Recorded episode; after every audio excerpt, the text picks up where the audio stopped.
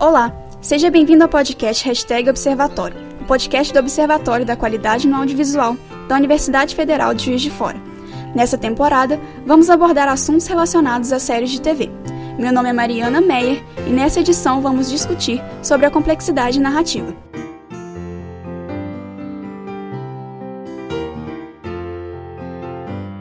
Para ajudar nessa discussão, convidamos os alunos do oitavo período do curso de jornalismo aqui da UFJF, Pedro Martins. Olá, Mari, muito obrigado pelo convite. E Leandro Carneiro. Oi, Mari, muito obrigado, viu?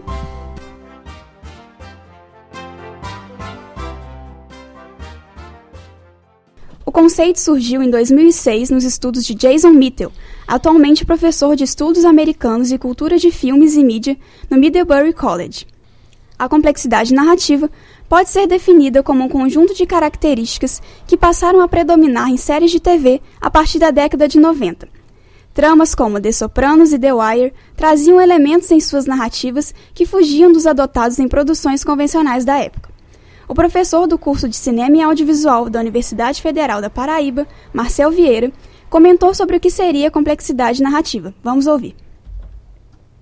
Mitchell estava tentando compreender algumas transformações nos formatos de storytelling das séries americanas na transição entre o fim dos anos 90 e o começo dos anos 2000, sobretudo com a emergência das chamadas séries premium, né, de TV a cabo, por complexidade narrativa, ele entende, em linhas gerais, um embaralhamento entre formatos mais episódicos e formatos de arco longo, o que os americanos chamam de serials, mas que a gente pode uh, relacionar com a matriz do folhetim, ou seja, né, que são narrativas que se desenvolvem através do tempo. Por complexidade narrativa, portanto, ele entende formatos novos né, que surgem a partir desse contexto, que misturam as demandas episódicas e as demandas seriadas de arco longo, criando uma estratégia narrativa nova que também demanda um tipo de engajamento uh, do espectador novo. Então, pessoal, é exatamente isso, né? Acho que antes das séries complexas, né, o que a gente tinha mesmo era eram as sitcoms. É, porque surgiu uma necessidade de recriar, de remodular é, o modo de se fazer séries, né? Nos anos 90, o que predominava era sitcoms, aquela série de comédia, é, bem. Formato mais episódico, né? Isso, é, com, com risadinhas e tudo mais, um negócio bem família, né? Eu creio, assim, tenho, tenho em mente que as produtoras estavam precisando de, de coisas novas, né? Porque a situação tava ficando mais enrolada, tava ficando mais do mesmo, e aí criou-se a necessidade de trazer conteúdo novo. É, antes as séries eram ou episódicas, é que o arco terminava dentro do mesmo episódio, ou seriadas, que, que iam se estendendo os arcos é, na medida em que os episódios fossem passando. Só que essas narrativas seriadas eram uma coisa mais relacionada, é, mais do que a gente hoje aqui no Brasil, principalmente, a gente conhece pela novela, né? Que não tem muito arco que se fecha no mesmo, no mesmo episódio. É uma coisa mais arrastada, que vai por muito tempo. As séries... É, complexas, elas vieram para trazer uma novidade, para enriquecer o panorama das séries é, atuais. Este novo modelo de narrativa começou a surgir em produções da HBO, muito por conta do perfil da emissora de trazer programas que fugissem do convencional. Com o surgimento dos canais a cabo, a audiência de grande parte dos programas foi diluída, Daí em diante, as emissoras apostaram em produções complexas por perceberem que poderia ser viável economicamente, já que esses programas tinham pouca audiência, mas seu público era engajado. O professor Marcel Vieira fala um pouco mais sobre esse contexto de surgimento. O conceito surgiu para tentar compreender é, essas novas séries de TV a cabo, para compreender um novo espectador que tem uma capacidade de observar mais atentamente aos programas por causa do consumo fora do fluxo, né? ou seja, os produtos eles é, passam a ser baixados da internet ou então comprados em caixas de DVD e é, o espectador né, que se dedica mais atentamente aos, aos produtos, ele consegue ver, rever, pausar, voltar, o que o, o, o chama de lógica da reassistibilidade, né? ou seja, a capacidade do espectador de reassistir aos programas e, portanto, gera nos criadores, enfim, nos canais, a necessidade de produzir conteúdo que estimule o espectador a ver mais vezes.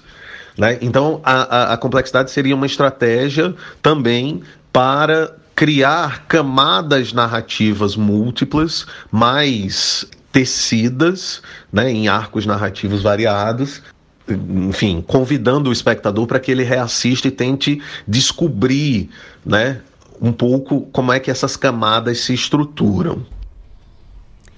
É, é eu acho assim que na verdade é, as séries anteriores às séries complexas, né, elas não tinham esse potencial de engajamento quanto as séries complexas têm. Então, por exemplo, igual os meninos aqui falaram, questão do da sitcom e dos folhetins, né? Então a pessoa, ela queria assistir, ela simplesmente sentava e assistia. Ela não tinha um compromisso de assistir a série toda. Então, por exemplo, um episódio isolado, ela conseguia assistir e compreender o episódio sem outra necessidade de buscar além desse episódio ou ver a série inteira para compreender a trama que estava se passando, né? Então, essa mudança também teve muita importância nas séries complexas, né? E, e isso ajudou muito para o pessoal maratonar a série, né? Assim, porque antes você assistia um episódio ali, ficava de boa, às vezes você queria assistir outro, também podia. Mas agora essa questão da complexidade de trazer mais detalhes de, de uma sequência narrativa mais é, ampliada, linear. né? Isso, mas linear vai fazendo, vai fazendo o espectador ter vontade de continuar consumindo, consumindo, consumindo cada vez mais. E esses detalhes é, que existem na série, produzidos pela, pela complexidade narrativa, eles ajudam também a ampliar o universo da, da série, né?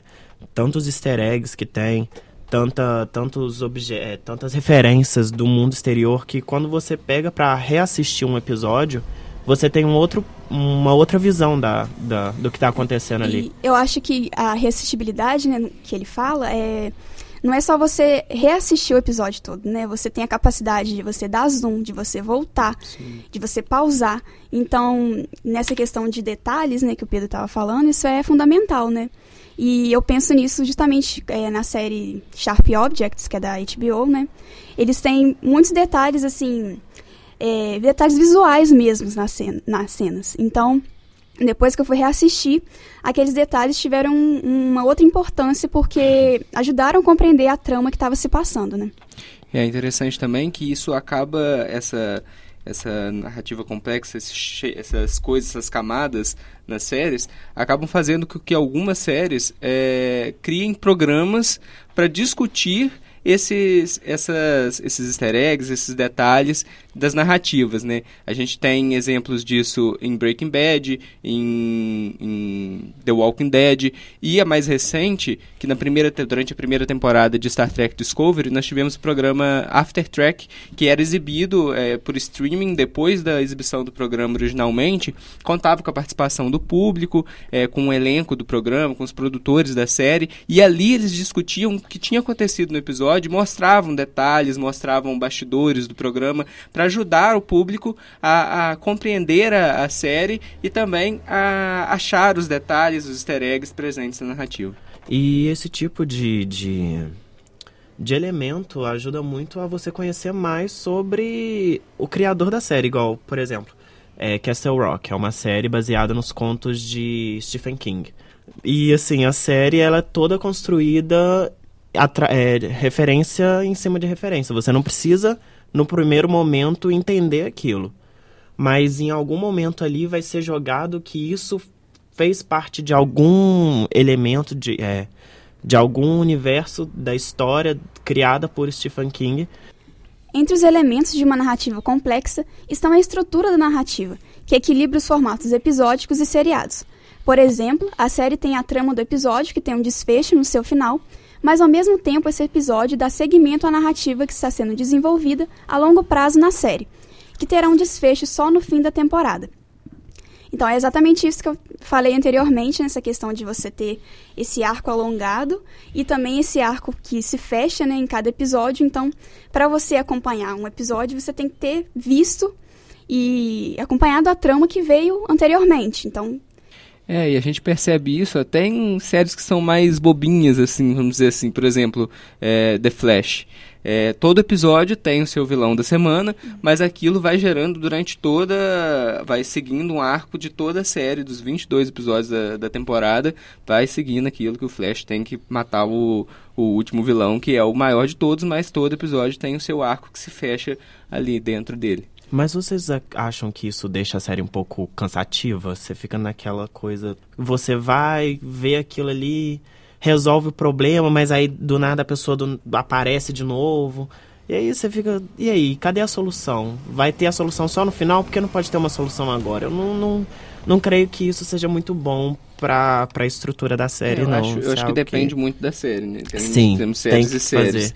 E temos séries que são igual o exemplo que eu É. dei do Flash, mas Flash. tem séries muito Sim, melhores. que sabem né? aproveitar essa ideia. É, eu acho assim que tem diferentes tipos de público também. A gente não pode querer falar que ah, a complexidade é maravilhosa e É, exatamente. vai Sim. ser uma coisa assim. Então, tipo, vai ter gente que não vai gostar de uma série complexa. Isso é comum, tipo, não é porque a pessoa é, sei Não lá. é regra. É. Eu Então, odeio assim- Game of Thrones, não consigo acompanhar de jeito nenhum. Nossa. E, e Game of Thrones, inclusive, né, tem toda essa questão de você ter as tramas do episódio. Aí chega quando, tipo, no décimo episódio, eles têm uma reviravolta total na trama. O plot que aí, twist. é. Não, não exatamente, né? Mas É. assim, tem uma, uma revolução ali que envolve todas as famílias, todas as casas. Dá um leve desespero no coração, porque você apega um personagem, aí um personagem morre, aí muda tudo, toda, tudo que você imaginou. Muda e como a gente fica? Desesperado. Mas Outra característica da complexidade narrativa é a mistura de gêneros.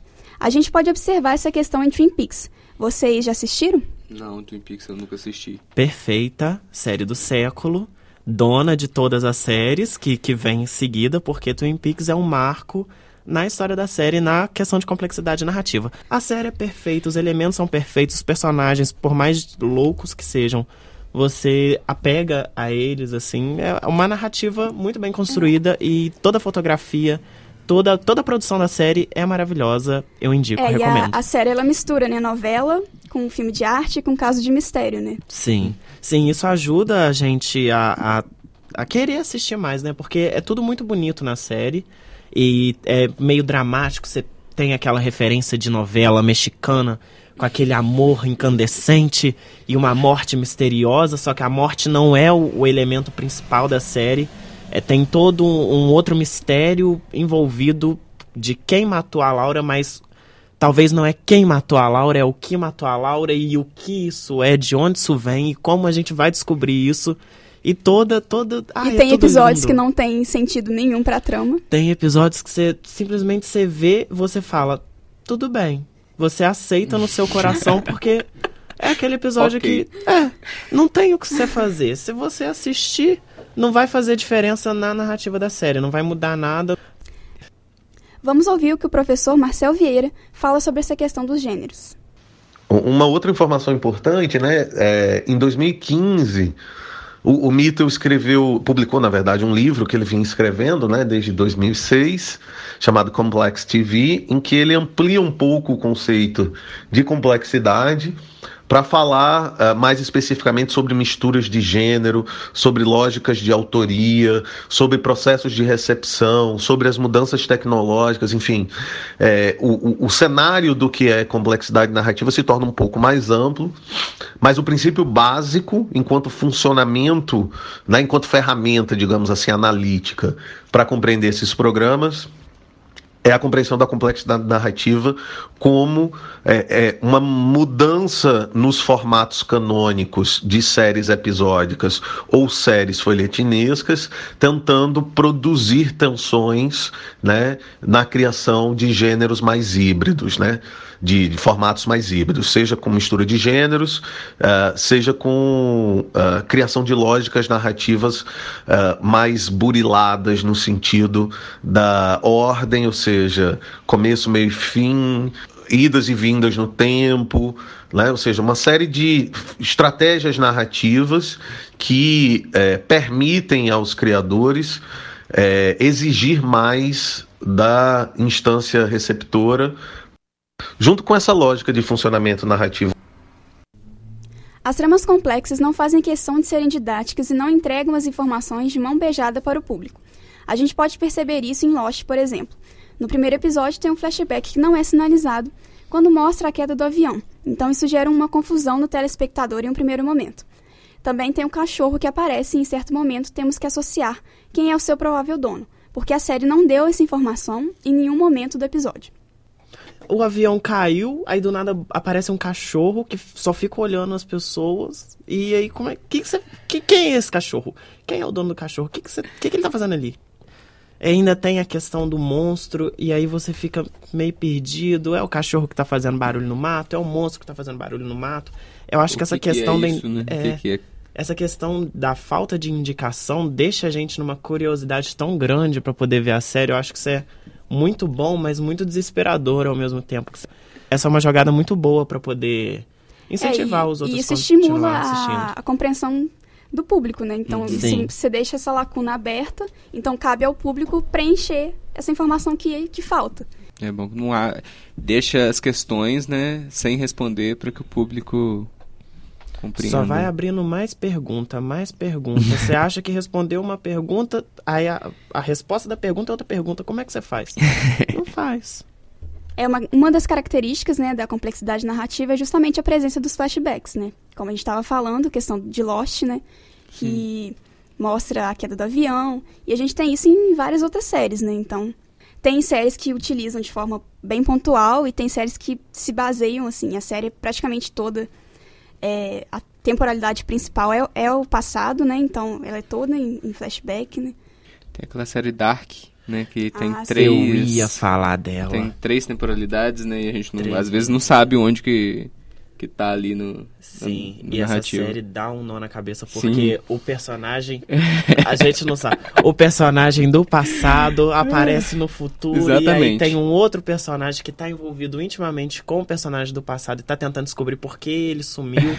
e aí, quando a gente vai descobrir quem que é, o que que aconteceu, é um, um rolê que a sua cabeça dá um nó. Na hora que terminou a temporada, eu falei assim, ah, tá bom então, tchau. É, não, porque assim, a série é muito boa, ela é muito bem feita, muito bem escrita, só que é, é, o plot dela, né, a, a, a narrativa central dela é a questão do sumiço de um menino lá, no presente.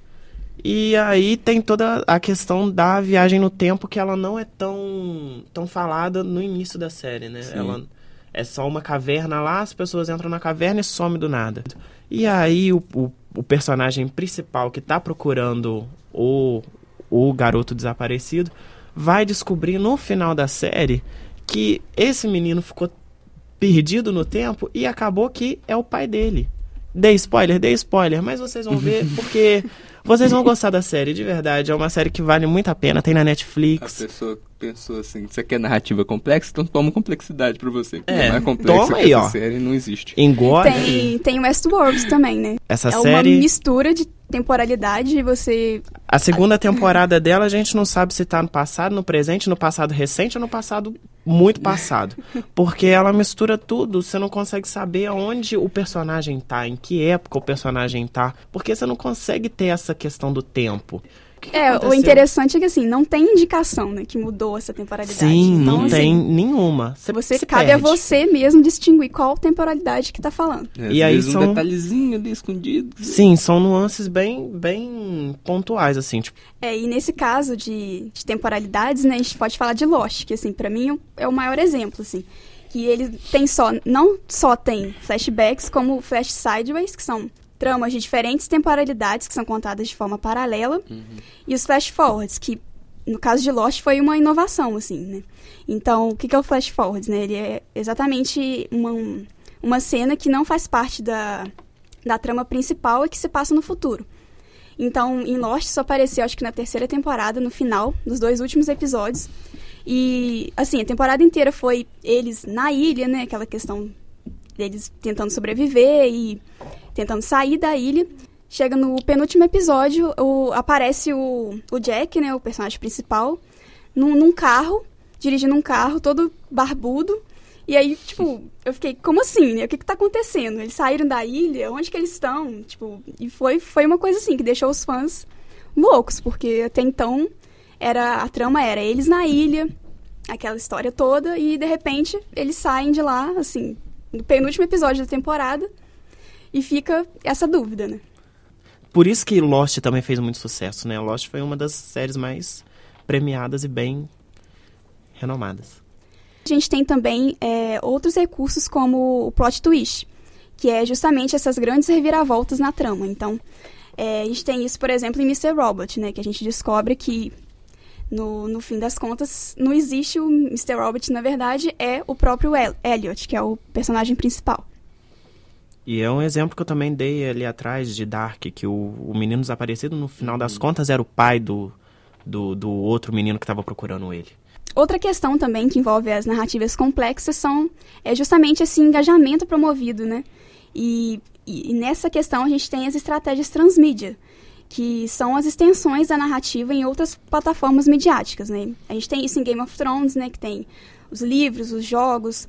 Em Lost também a gente tem os livros, os jogos, é, conteúdos extras em DVD, é, sites especiais. Eu lembro até de, de uma série Supernatural bem ruinzinha, mas que na época lançou o livro do, do diário de John Winchester, que era um, o pai dos personagens principais, e o livro era tipo um guia de como ser um caçador. Caçador, no caso, é um, um matador de monstros, né, assim, por dizer. E foi bem sucesso na época. É, How I Met Your Mother também teve o livro, o guia de, de como é, pegar mulher, guia de cantada daquele personagem principal. Então, assim, é, são, são recursos que não influenciam direto na narrativa, mas complementam a, a trama, né? Uhum. Por assim dizer. É, o professor Marcel Vieira comenta um pouco dessa questão das estratégias transmídia. É, as estratégias transmídias, elas vêm é, em largo sentido, ampliando o mundo ficcional né, e criando outras estratégias de engajamento do público, né, fazendo com que o mundo ficcional fique mais amplo e atravesse diferentes mídias. Né, no cenário da convergência, é, isso uh, se tornou uma estratégia importante para convocar os espectadores para participarem do programa. Segundo, a própria necessidade de pensar desenvolvimentos narrativos que é, aproveitem a especificidade de cada uma das mídias é, acessórias ou mídias paralelas. E, sobretudo, no caso das séries americanas, há uma lógica da relação entre as temporadas como as experiências transmídias, em larga medida, servem para manter o espectador dentro do universo ficcional entre as temporadas, fazendo com que não só o espectador esteja presente dentro do mundo, mas que quando a próxima temporada for chegando, ele vá gradativamente reentrando dentro do mundo. É, é algo, por exemplo, que é, Game of Thrones sempre fez é, muito interessantemente está fazendo agora, né? Às vésperas da, da última temporada, é, convocando os fãs através de diferentes estratégias para se manterem dentro daquele mundo e acompanharem o que é que vai acontecer no final. É, e nessa questão de Game of Thrones a gente pode perceber, né? Porque eu acho que não só as estratégias transmídia, mas sim é, é por exemplo, um cartaz promocional, que agora foi lançado aquele cartaz com formando o trono de ferro ali com, com os personagens mortos no, no, gelo. E filtro no Instagram também, eu acho que assim, é bobinho, né, mas é um uhum. recurso bem novo e as pessoas hoje em dia viciadas em Instagram, viciadas em fazer stories o tempo todo, eu acho que é, fizeram um, é, um filtro pro Stories, que é fogo, né, da o Dracarys, da Daenerys e também o gelo do, do Rei da Noite. Então acho que isso vai, vai ajudando as pessoas a lembrar, principalmente nessas séries que tem muito hiato, né, fica muito tempo fora de, de cartaz, eu acho que isso é muito bom para poder inserir realmente de novo a pessoa dentro daquele universo. É, e os próprios teasers e trailers, né, ainda mais nessa última temporada que você vê que a que tem um esforço de não mostrar muita coisa, então qualquer coisinha que você tem, você já começa a especular sobre o que pode ser e tal. Então você vai é, entrando nesse mundo narrativo de novo. É, as narrativas transmídia, a gente tem vários exemplos, né? que eu estava falando mais cedo do Star Trek Discovery, que a gente tem é, Star Trek Short Tracks, que é uma websérie que, que, que, pega personagens que não tem tanto foco na narrativa principal da, da série e que faz um, e conta a história daquele personagem, então a gente acaba sabendo mais sobre a vida daquilo e a, depois interfere na própria série na outra temporada, né? Então quem não acompanhou a, a, a websérie consegue entender, mas quem acompanhou tem muito mais daquilo. É, né? Você tem acesso a uma outra camada narrativa, né? Quando você assiste a série e tendo consumido essas estratégias, né? O professor Marcel Vieira comentou um pouco sobre o papel do engajamento do público em narrativas complexas. O, o próprio Mitchell, ele é, trabalha com o conceito de forensic fandom, né? ou seja, dos fãs que têm um papel detetivesco de compreender os é, entremeios das histórias, né? essa ideia de forensic fandom foi muito é, disseminada a partir de Lost, sobretudo, né?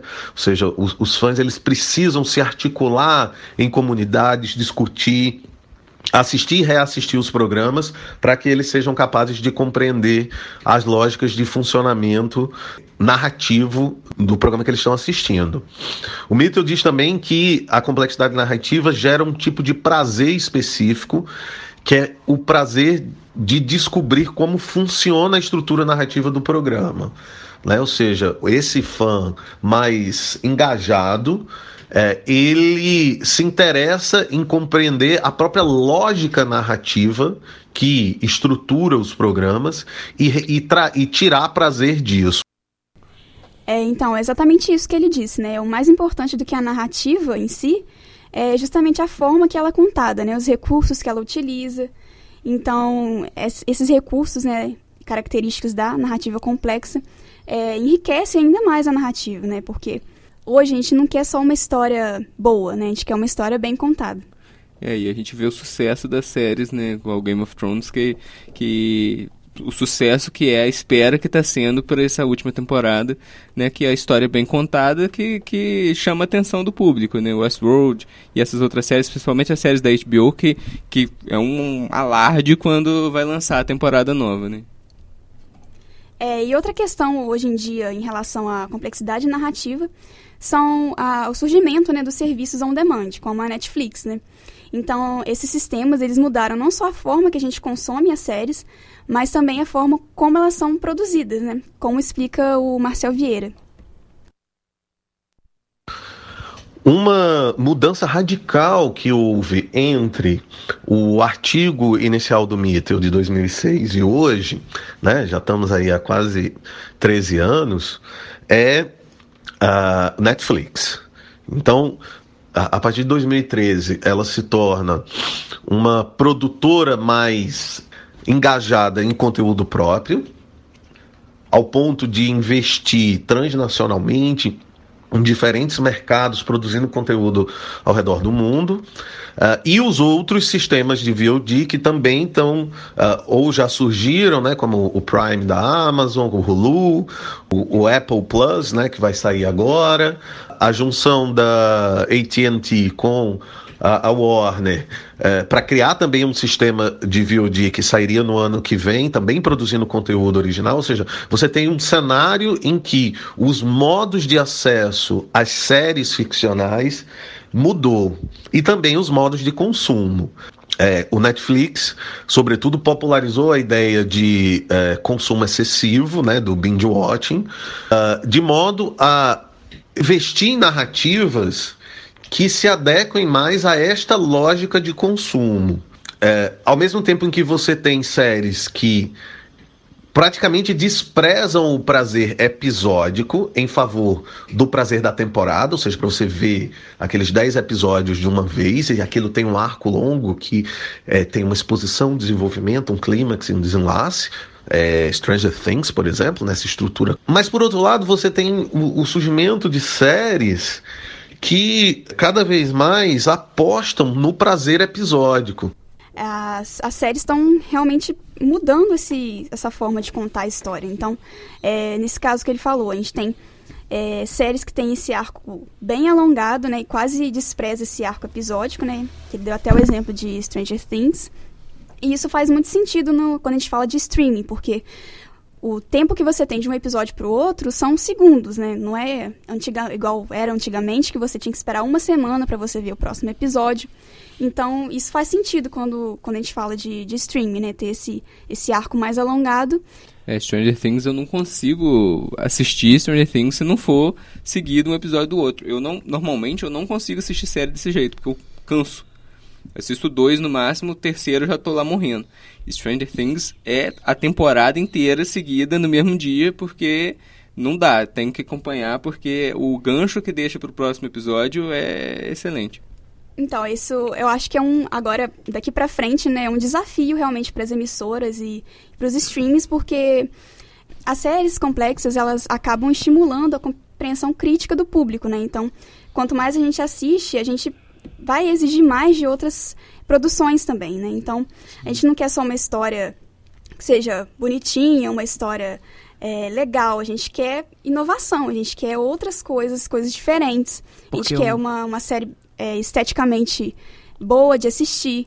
Porque eu acho que foi exatamente isso que impulsionou a questão da complexidade narrativa, né? A necessidade de algo novo. E agora a complexidade já tá velho, se for parar para pensar tá? Que pode surgir novos modos de se fazer a, de se contar a história, de fazer a complexidade, né? Acontecer ali. Uhum. Só que a gente já tá muito inserido nisso, já tá ali fervendo, né? Principalmente na nossa geração. É, então, acho que ele vai ser um grande desafio, principalmente para a emissora que vai ter que competir com o serviço de streaming tem o Hulu, tem a Amazon também, que tem séries incríveis. Agora vai ter o Disney Plus, vai o ter... Disney Plus, vai ter o da o Apple, Apple também. Apple. A gente não quer mais do mesmo, né? A gente quer sempre mais e mais mais novo, né? Novidade é o que move o mercado, que move as pessoas e que faz que a gente acompanhe as séries. Gostaria de agradecer a presença do Pedro Martins e do Leandro Carneiro. Obrigada, pessoal. Obrigado. Obrigado, eu que agradeço. Também gostaria de agradecer o apoio do Vinícius Guido, do professor do curso de Cinema e Audiovisual da Universidade Federal da Paraíba, Marcel Vieira, e a nossa orientadora Gabriela Borges.